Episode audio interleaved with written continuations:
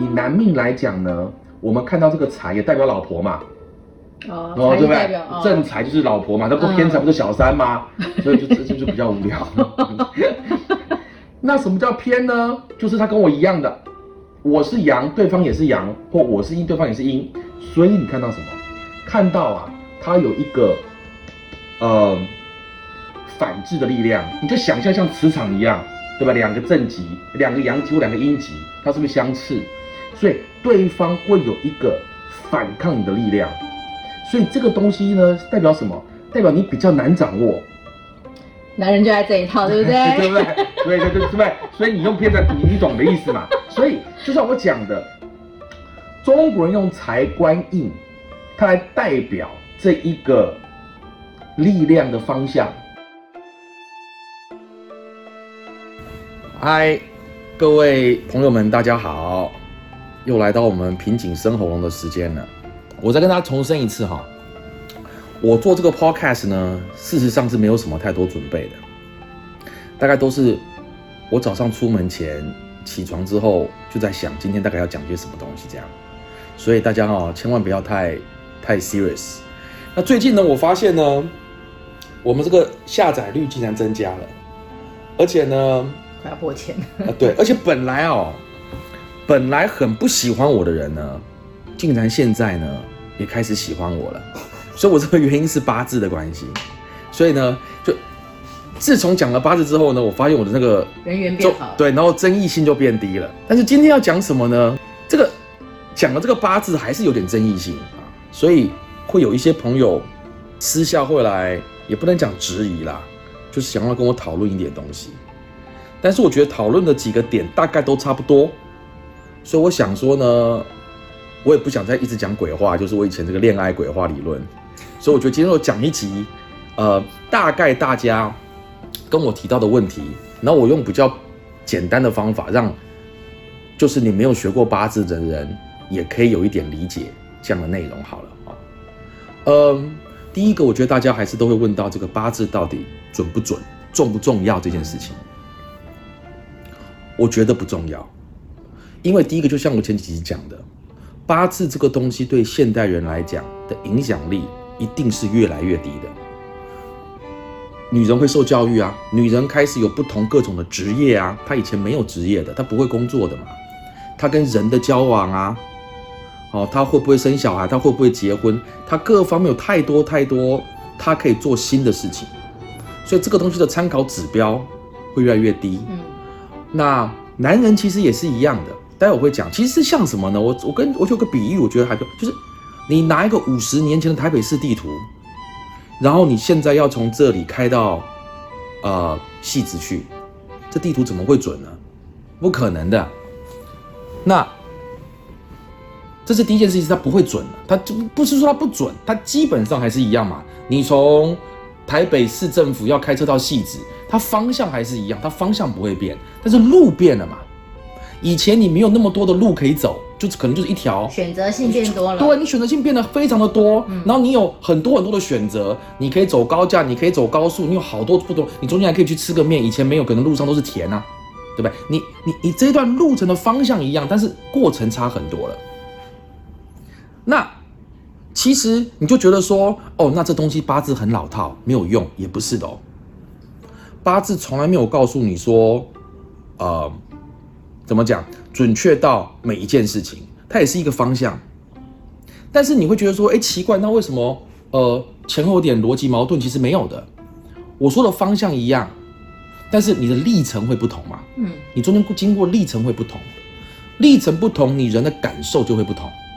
现在人很重视感受，所以你从应该这样讲，以前人就是我不管，从市政府到戏子，你就到那里就对了。因为你这个整个方向，你的目的是这样，可是现在不一样，说啊，我先去哪里吃个面，然后我可以去哪里喝个网红咖啡厅，然后我再慢慢慢慢过去，这是可以接受的。古代不能接受，为什么？还是回到其实我第一集、第二集讲非常重要的一个道理，就是中国人古代八字是没有感情的，就是没有个人生活。一个家族的兴旺跟你个人的喜恶、喜怒哀乐没有关系的。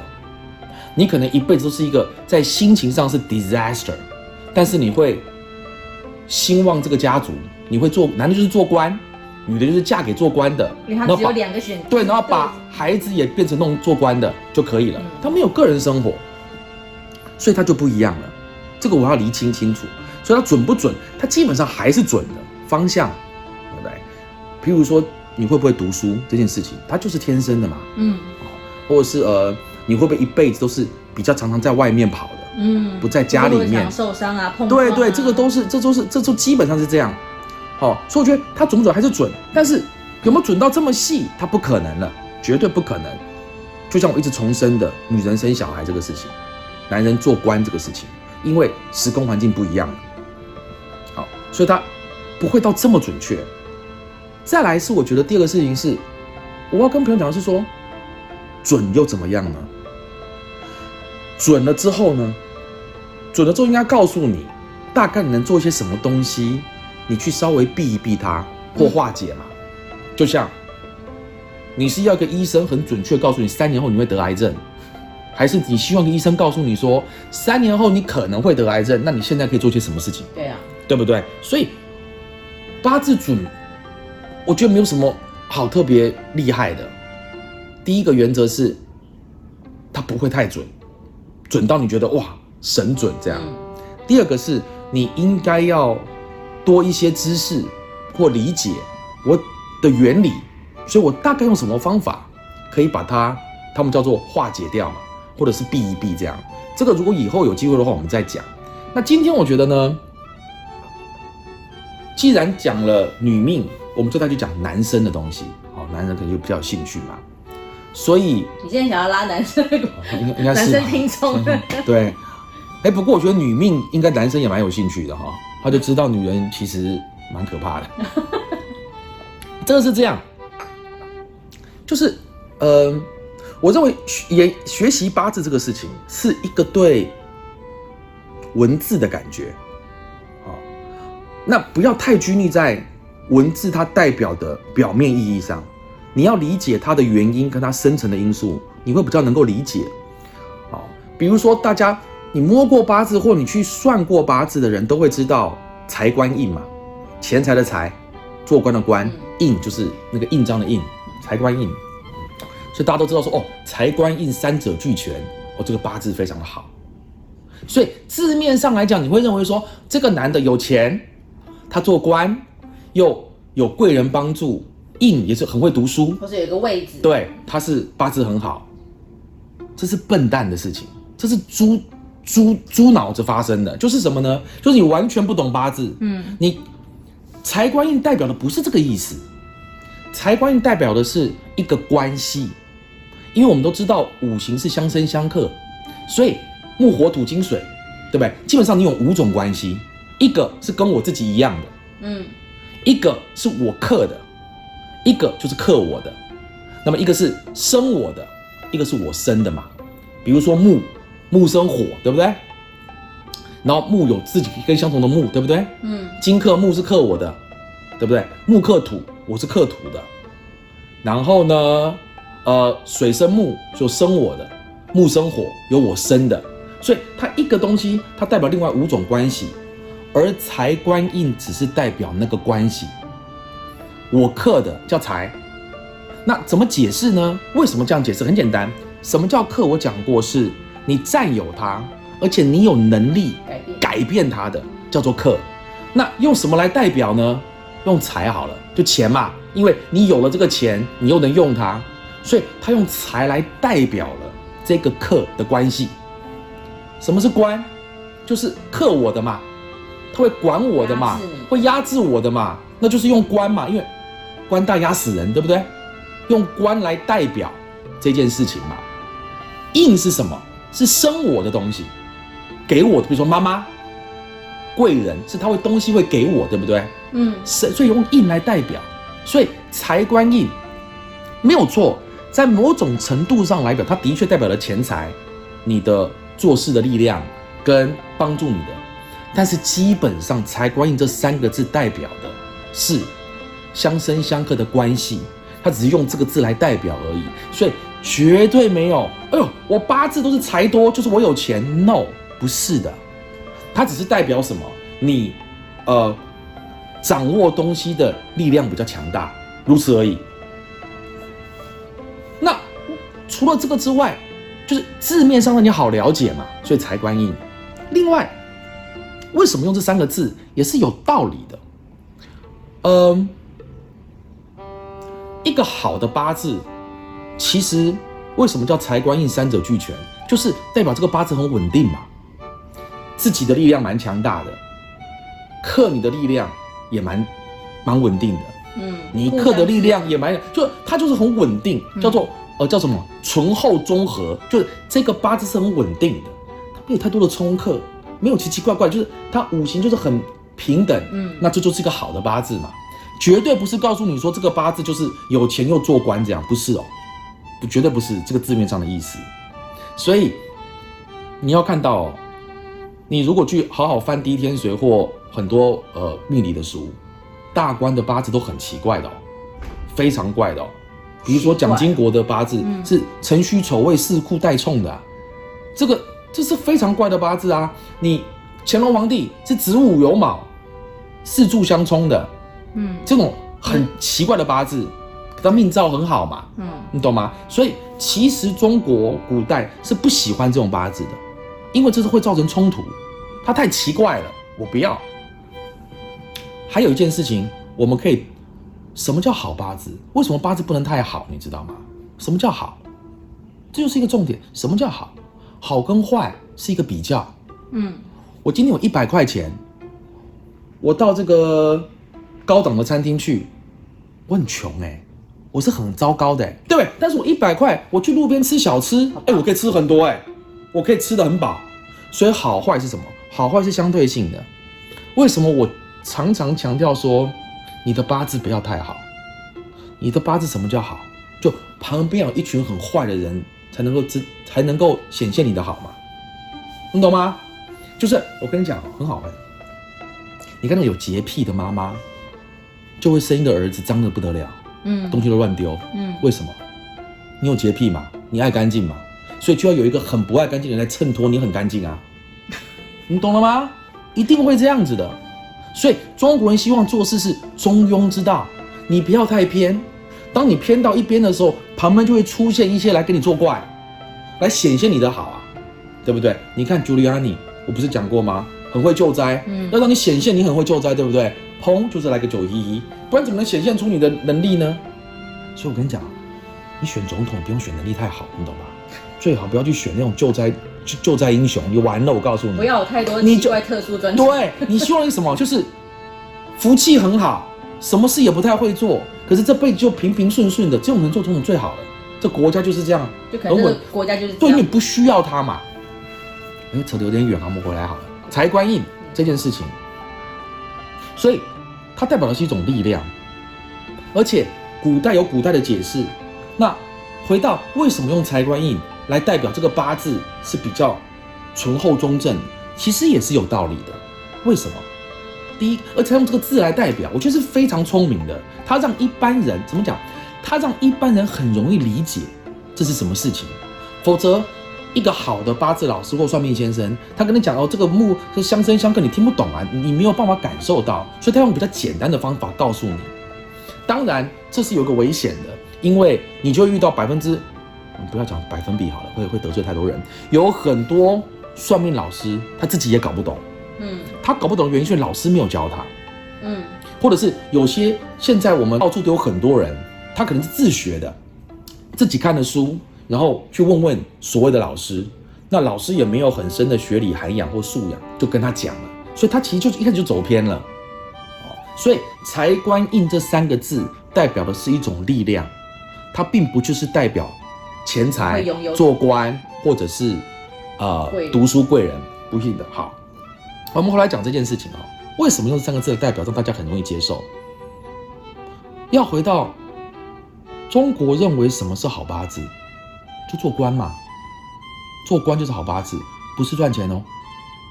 中国你要知道那个年代哦，是万般皆下品，唯有读书高哦。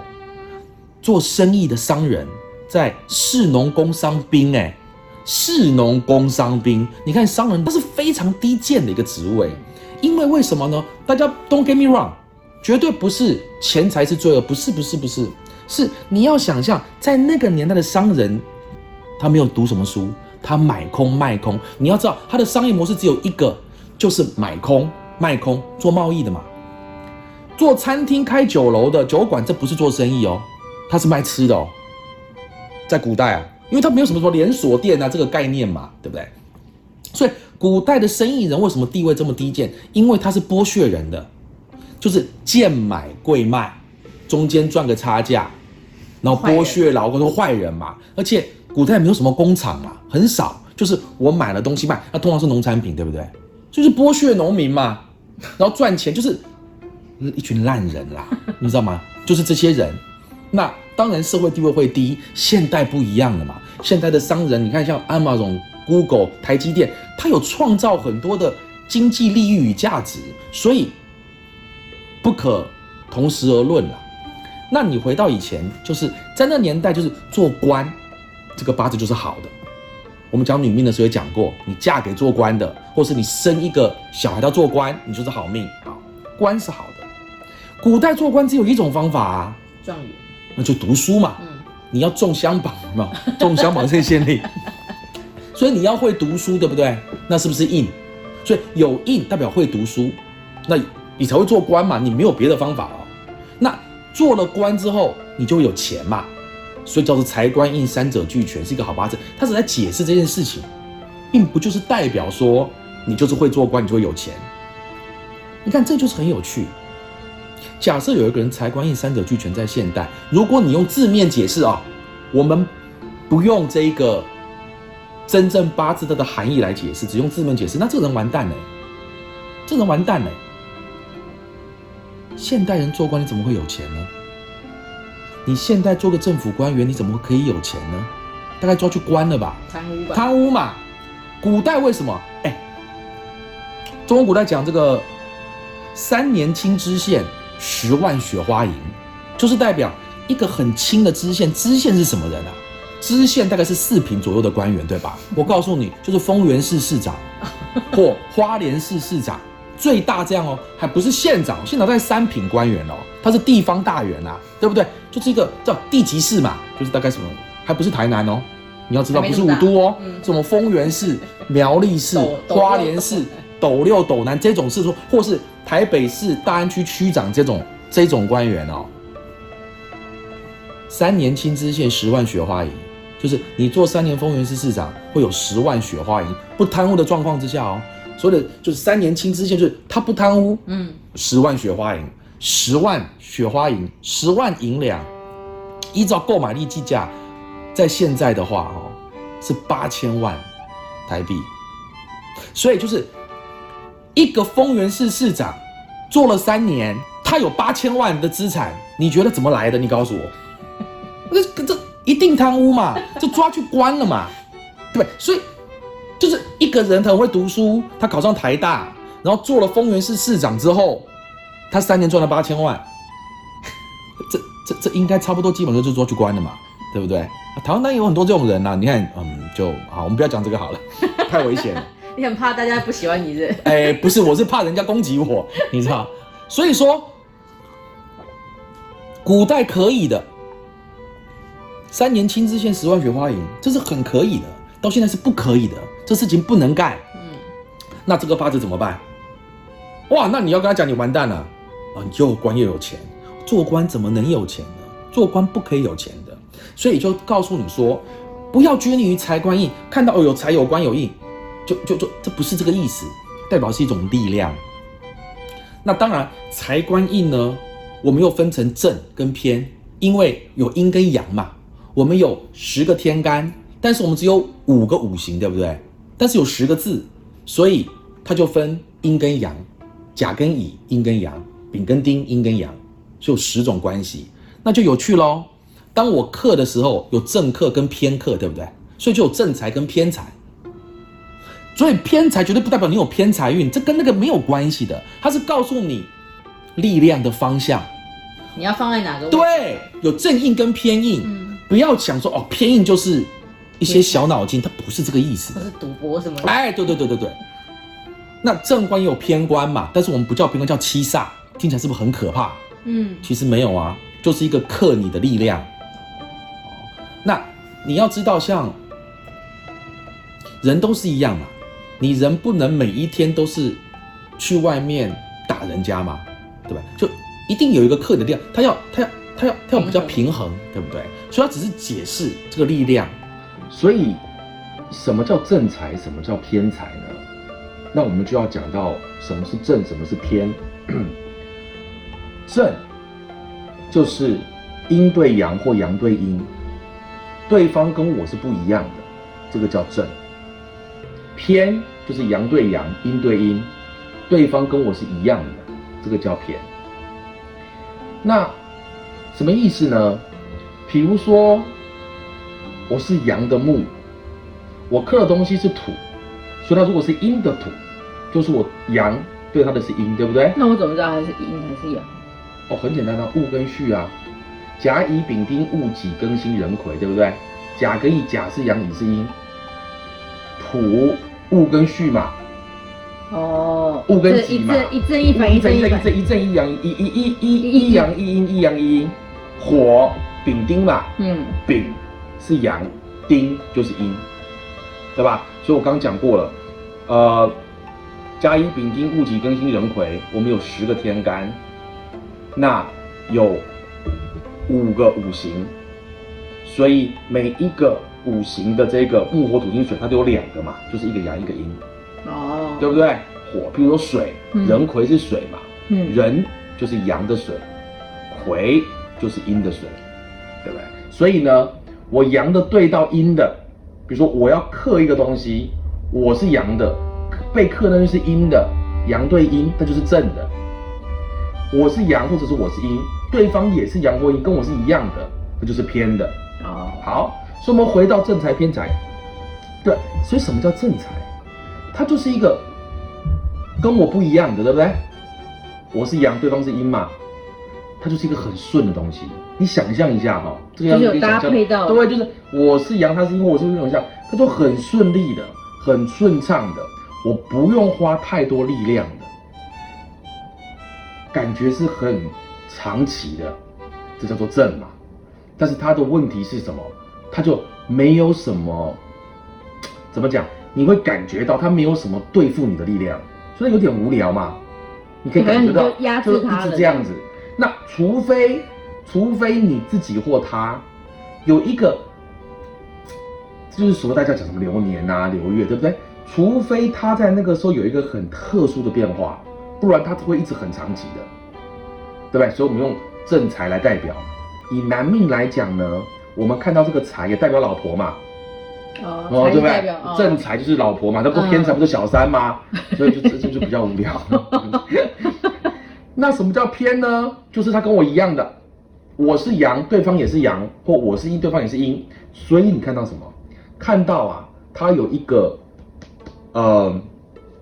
反制的力量，你就想象像磁场一样，对吧？两个正极，两个阳极或两个阴极，它是不是相斥？所以对方会有一个反抗你的力量。所以这个东西呢，代表什么？代表你比较难掌握。男人就爱这一套，对不对？对不对？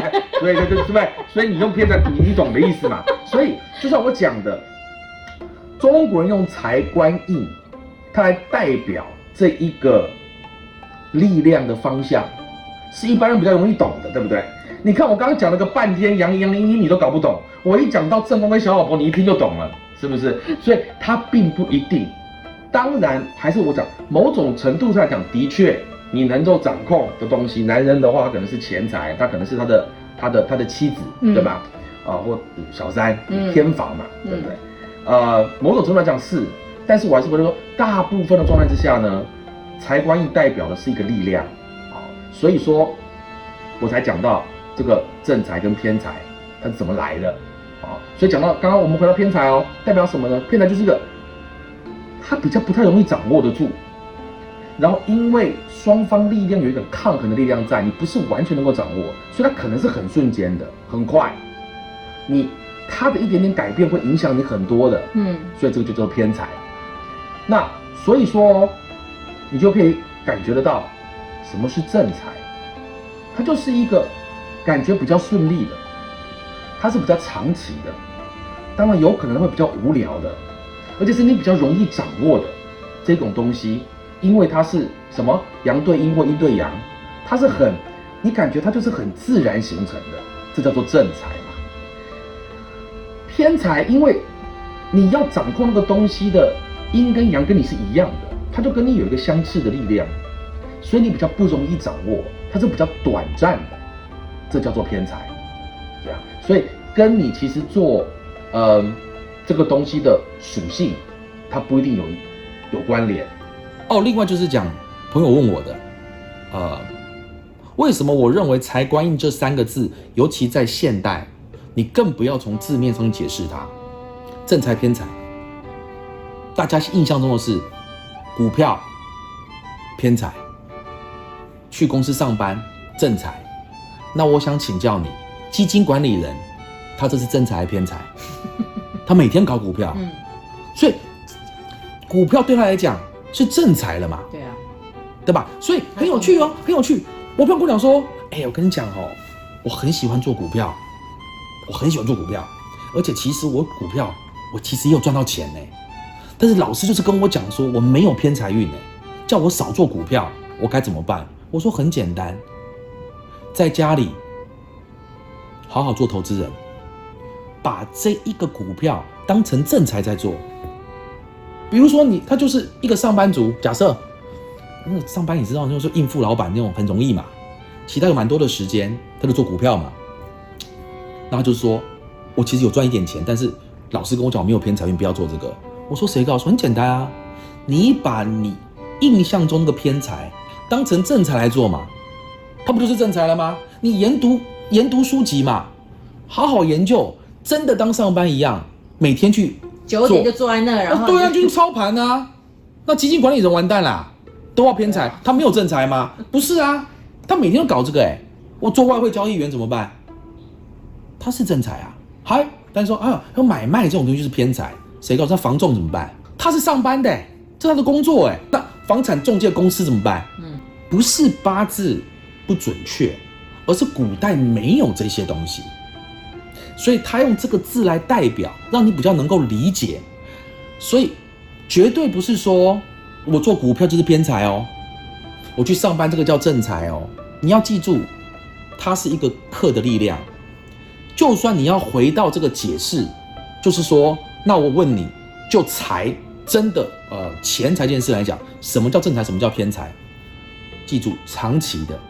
稳定，它比较稳定的，而且有的时候并不是你真的很想要做的事情的，这叫正财，懂了吧？所以不用太去拘泥说我到底正财还是偏财，没有这个事，它就是一个力量，让你看到 你掌握的东西的力量在哪里，就就就是这样而已啊。这个这个没有什么，所以不用他就说，哎，我命中不带财，命中不带财又不代表你不用钱，因为那个财这个字是代表你能够控制的东西。不太多，嗯，你克的东西不太多，对不对？嗯，就是这样而已。对，但是克的东西多就好吗？也不是啊，对不对？我我木克土，结果我木小小一根，一大堆土，我也掌握不到啊，那是不是你就被淹死了嘛？嗯，对不对？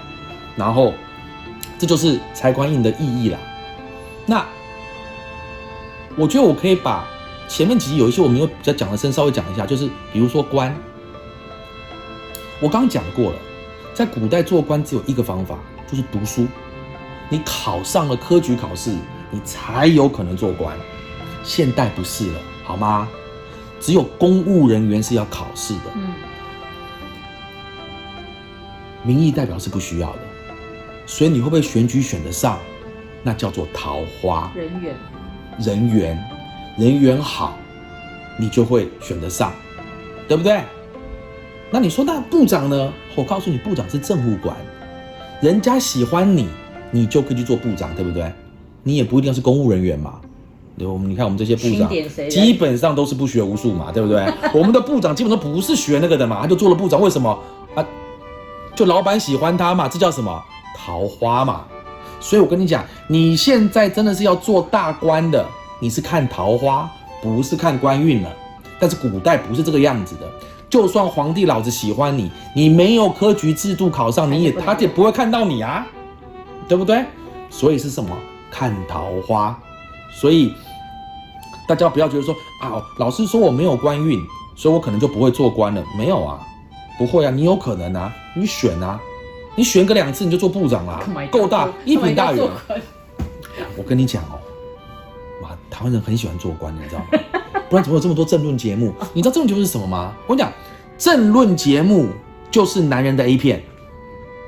肾上腺素会飙高。他以为他就做官了，当他讲到这些宫廷内斗或各方的时候，他就觉得他自己就是部长了，每个都可以，好像就是韩剧就是女人的 A 片，嗯，对吧？就是根本不会发生这个事情的，那你就看得很爽，这样好。所以男人的 A 片就是什么呢？争论节目就是争论节目，你知道？所以因为他看真的 A 片，可能他老婆不不答应嘛，他就给他看争论节目，这样他才能够让他自己觉得他真的是 someone，就是争论节目啊、所以回来就是说，所以我觉得我很鼓励大家看八字，但是我觉得需要有一个好的老师，那你一定要跳脱，嗯、因为还是那句话，八字就是八个字，它只有五行的相生相克。啊、跟子呃子丑寅卯的呃冲克，就是它的方向，没有别的了。其他给的字都在解释这是什么东西而已，所以不要太拘泥它的这个 代表的这个字面意义。我觉得你就会觉得八字是很有趣的，因为它就是代表了一个人的个性啦，他为人处事大概会遇到的一些问题啊，对不对？那当然你会遇到很多问题，那问题就有很多的解法。我回到就是说，不要太拘泥于财官印三个代表是他是钱财，他是做官，他是这个呃帮助，不是，它其实是一个力量的大小跟它的方向，如此而已。你可能大概就会知道说，你哪一边的力量比较对，我们看到的是一个力量，稳定跟对，我们要的是八字是一个稳定，嗯我们希望它是稳定，不要太多的中中克克。但是我要跟你讲哦，你想大富大贵，一品，对不对？你要做到首富，你的八字一定是很怪的，一定的。到底怎样叫怪啊？比如说，呃，八字冲克很多，比如说蒋经国，他是辰戌丑未四库带冲的，所以他做十大建设，你看到没有？大兴土木啊，动来动去。但是一般人，如果你不是做他的，你只是一般在家里面的人，那你完蛋，你家里每天就敲房子冲动的，你可能出去撞车，然后钱就到处乱花哦，库被冲掉了嘛。嗯，对不对？蒋经国是不是花很多钱的人？嗯是啊，对不对？他四库代冲，到处花钱做大改造啊。可是，一般人就不行啦、他就用对地方的意思。对你子午卯酉的，要是你不是康熙皇帝，你完蛋，你每天骂人，对不对？冲撞一大堆，嗯附近的我跟你讲，什么叫实权老人？就旁边人都不实权嘛，哦才能够撑，才能够衬托你衬托你嘛，对不对？他旁边的人常常死掉、哎，不是做皇帝，他可能以前就是杀人犯，或者是说就是呃一到人家打架。有可能啊，就就或者每天都遇到，每天都遇到这种事啊，他有可能是什么？我告诉你，嗯，社会新闻的记者。哦就每天看到这些事嘛，他身边就是冲突、血腥对，所以这种人很适合做什么？可能就是做名嘴嘛。所以，所以，呃，一样，你要记住，中国人的好，就是你翻课本的话，好八字不会是你想要的生活。一个好八字就是一个很稳当的公务人员，他的八字很所谓中正平和，就是他没有什么大风大浪啊，他的生活是很稳定的啦，然后对家族是很好的，他整个家族也都很稳定，对吧？是个很无聊的人。就会很无聊嘛。那现在人不是吗？现在喜欢 exciting 嘛，你要旅游嘛。你看像这个旅游，这些一马心动，嗯，哇，这个一马冲一马，这个在古代也是很危险的、哦。这个冲一马就是要远行嘛，嗯，哦，这个可能会死掉哎，在古代。第一个你要惜家带眷哎，对不对？迁徙。要迁徙嘛，对？你重新还要定你家的风水嘛，因为你还有，就是啊，我再跳一下好了。现代人其实我都跟大家讲，你不用看风水了，你知道吗？阳宅跟阴宅是要配合的，所以古代有祖坟嘛，嗯，就你现在搬到个地方啦，这个地方跟你的家的祖坟的这一个方向，跟它的这个力量的承接，就是这个阳宅的风水。现在你有阴宅吗？你家祖坟在哪里啊？你搞不清楚哎、你家没有祖坟哎、有人祖坟是在福建哎、他所谓的祖坟，祖坟就是你们家很很早宗祠啊。现在这个东西，所谓的阴宅不叫阴宅，嗯，你也没有墓穴了。为什么？你那个就是乱葬岗。你有装在你有装在你们家宗祠里面吗？你有装在祖坟里面吗？没有啊，就找个地方就葬了，或者是放灵骨塔嘛。嗯，那就是乱葬岗哎，没有风水可言。所以我都一直跟我朋友讲，就是找一个有福气的朋友去帮你看个房子，嗯进去。感受。然后呢，我跟你讲，现在这个房子一小成这个样子，还跟我讲我要怎么安我的床头，安个屁床头！你这个房间这么小，能够把一张床放进去已经不得了了，你还要怎么样？而且只有一个方向嘛。现在人的一般的，你买了一个房子不，要压梁啊，梁对，现在没有没有没有不是没有建设公司会去做个压梁的房子啦，他也知道嘛，你这怎么弄啊？不会的啦会，旧房子，除非很旧的房子嘛。那你现在进去，房间就这么一丁点大，你你你，我说兄弟啊，你能放一张床进去就已经不得了，你还要做个衣柜，对不对？嗯，你还要怎么样嗯？还转来？你转什么转啊？不用转啦。还有我大门的开向，你大门个屁呀、你家大门是楼下你家楼下社区大门，还是你家里面的大门？分不清楚，因为古代没有集合式住宅啊。古代为什么这么重视风水？因为他们是一大家子人住、哎，这里面几十个人、哎，每一个人的自己家都有灶，哎，你这个照的方向当然很重要。我炒菜你就吸进去了，这不行啊。嗯，所以它有很多很多的风水格局的要求。现在其实没有啦，真的啦。我问你的，朋友们，你在台湾能够买到一个喜欢的房子，很难啊。还能出得了这个钱，可以的啦。你已经命很好了，不用管风水了，不会有事的，因为你是在台湾命很好的人了。你已经买得起房子，你还要怎么样？你还有什么可以的啦对了，你还要怎样？所以赶快拍拍手，买到喜欢的房子了，然后买一张舒服的床睡觉，就这样。哈、搬家是要注意的，搬家这件事情是蛮重要的。哎，以后我们再另辟一个专题来讲搬家那一天你需要注意什么事情好了啦，不用杀鸡宰羊啦。有一些 事情是你要注意的，因为搬家这个事情还是一个方向性的冲动嘛，冲客，所以你还是要稍微注意一下啦。有些事情不要做。我，从 A 租屋处搬到 B 租屋都要。都是要。因为。你住在那里嘛，其实也没有什么难理解。你要知道，你有一天大概你的一辈子，大概有一半时间是在里面的，嗯，可能就 even 是他只是租房子的，对啊，你睡觉都要八个小时嘛，对啊，上上网最多韩剧弄掉两个小时。嗯，周末你可能不出门嘛。太长时，间他很长时间住在这里面，所以你还是稍微知道。需要注意一下一些事情。这个我们可以，再讲。你帮我记下来好了。早一点你跟我讲说我们想讲这个，我帮你笔记说你还 欠欠人家什么话题没讲呢？我 promise 人家太多了。八字是很有趣的东西，而且我也呃觉得讨论八字是蛮有趣的，所以我觉得如果你有对八字有兴趣，真的你不一定要变成一个算命的，或者是，但是你为了研读它，你必须要帮人家算，你要有 sample。对你，不然你没有练习不行的。但是可以把它当成，嗯，嗯，一个 consultant，啊、或者是聊天的一个话题，像我们这个样子，我觉得会比较好，嗯，这样就不会压力太大，或者是太严肃了，看都要来跟我争辩很多事情，这样我压力很大。好，那就今天先到这边，谢谢。